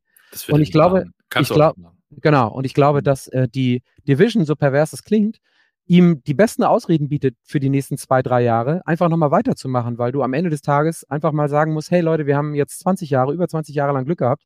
Die Bills haben Kacke gebaut, die Dolphins waren Middle of the Pack, die Jets sowieso, Jets are doing Jets things. Ähm, und jetzt haben die jetzt einfach mal geschafft, auch mal drei, vier Jahre, fünf Jahre in Folge was Gutes aufzubauen. Deswegen, glaube ich, kann man sich da schon ein Stück weit äh, hinter verstecken, weil auch am, am Ende des Tages die Leute in New England sind ein Stück weit Pragmatiker und Realisten, die sehen auch so, ja, die anderen Teams sind halt gut. Wir sind nicht nur schlechter geworden, sondern die anderen Teams in der Division sind auch deutlich, wenn wir auf die Division gucken, jetzt einfach mal nur, sind deutlich besser geworden. Und dann glaube ich einfach, dass auch ein Bill Belichick sich jetzt in dieser Offseason trotz seines Alters noch mal ein Stück weit hinterfragt hat. Ich glaube, er wird sich komplett zurückziehen auf sein Home Turf und zwar die Defense. Ich glaube, die wird uns richtig überraschen von den Patriots. Und äh, dann hast du halt einfach einen soliden ähm, Offensive Coordinator, der gucken kann, ähm, was, er, was er mit der Offense macht. Und dann glaube ich, werden die Patriots am Ende des Tages ein ziemlich zäher Gegner für jeden. Und wenn die dann wirklich trotzdem 7 und 10 aus der Saison gehen, wird das ein Team sein, über die alle Leute sagen so, hey, guck dir die Defense an, die ist Top 8 oder Top 10. Das ist ein richtig harter Brocken und kein Team auch wenn sie gewonnen haben, wird hinterher sagen, oh, wir haben gerne gegen die Patriots gespielt. Das war erstens ein easy Win, Win und zweitens sind die sowas von im Decline, da geht gar nichts mehr. Ich glaube, dass so einfach wird Bill Belichick uns, äh, vor allen Dingen auch mit den letzten ein, zwei Jahren, die er als negativen Track Record hat, ist, das für uns nicht machen. Aber kann es das Ziel einer Franchise sein, seinem Head Coach den All-Time Winning Record als Saisonziel oder für die nächsten drei oder vier Jahre sein Saisonziel auszugeben? Ist das nicht Lass, absurd? Las Na, er braucht ja, glaube ich, noch knapp 30 Siege, ne? Ich glaube, er hat 298 und 328 oder sowas braucht er. Ja, irgendwie sowas. Ein bisschen irgendwie was hat er noch zu tun. Ja, ja, ja. Also es sind mindestens drei Jahre. Ähm, das wären so, also drei Tom Brady-Jahre hätten wahrscheinlich gereicht, irgendwie 12, 12 und 12, irgendwie sowas, aber das steht ja auch nicht, steht ja auch nicht im Raum. Aber na, die Frage ist immer auch da. Also wenn die Jets jetzt unter eben unter Coach Salah in den nächsten 15 Jahren viermal den Super Bowl gewinnen und der hängt noch zwei, drei Jahre dran, äh, da, für mich ist das so viel Legacy und so viel G Geschichte. Ich wüsste auch nicht, ob ich sage, so, Alter, hau mal ab jetzt. Äh, weil du musst ja am Ende des Tages musst auch jemanden finden, der breitschultrig sich hinstellt und denkt so, ich übernehme dieses Denkmal. Ich schicke den Bill jetzt mal aufs Altenteil und dann steht dieser Sein Sohn. Über, ja, ja, der wahrscheinlich. Mit der, der schönsten einzige, Frisur der Liga. Ja, das stimmt. Das stimmt. Das stimmt allerdings. Also, ja, ich so, finde, das klingt für mich einfach so, wenn man das als, als das, das, das, keine Ahnung, das ist so wie die, wir schaffen die Bundesjugendspiele ab. Das ist eine Frechheit überhaupt, ne? Das habe ich heute auch gelesen. Ich habe gedacht, ich höre nicht richtig. Wie kann man denn die Bundesjugendspiele abschaffen? Skandal, habe ich nicht mitbekommen. Das saß die ganze ja. Zeit nur im Auto. Krass, krass. Ja, ich habe gedacht, ich, Weil also ich, ich bin 40 plus, ich äußere, mich, ich äußere mich nicht mehr, egal ob positiv oder negativ, zu den Bundesjugendspielen. Tut mir leid. Also warst du nicht gut?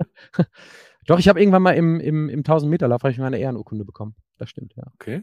Ja. Also ich konnte, also, also Leichtathletik war ich tatsächlich gut früher. Ähm, ich war aber Sprinter und kein Langstreckenläufer, war nicht so ausdauernd, was das anging. Aber so, äh, die Hölle war halt im Winter, ne? So hier mit, mit Bodentouren und, geil, und geil. Reck und, und Barren und keine Ahnung. Da habe ich Flo, hart, Flo, ich hart mir, verkackt. Flo, ich stelle mir dich eher so als Tim Lobinger, so Stabhochspringer vor. Passt das? Sowas macht man bei den Bundesjugendspielen nicht. Nee.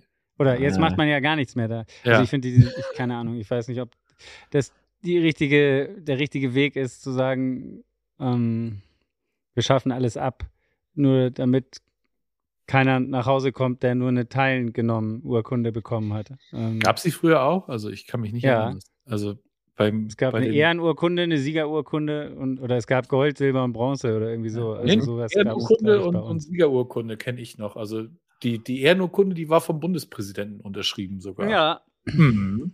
Die habe ich auch ja. bekommen. Also meine Mutter hat die sicherlich noch irgendwo im Keller rumfliegen.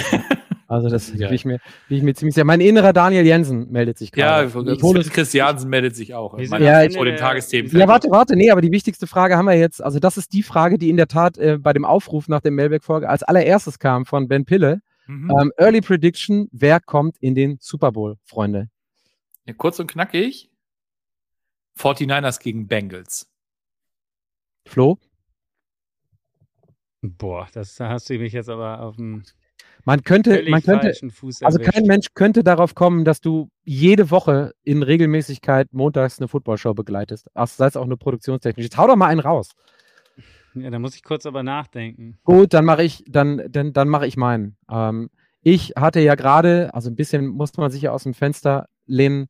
Ähm, ich glaube, dass es am Ende die Seahawks gegen die Bengals sind. Die Seahawks gegen die Bengals? Ja. Wow.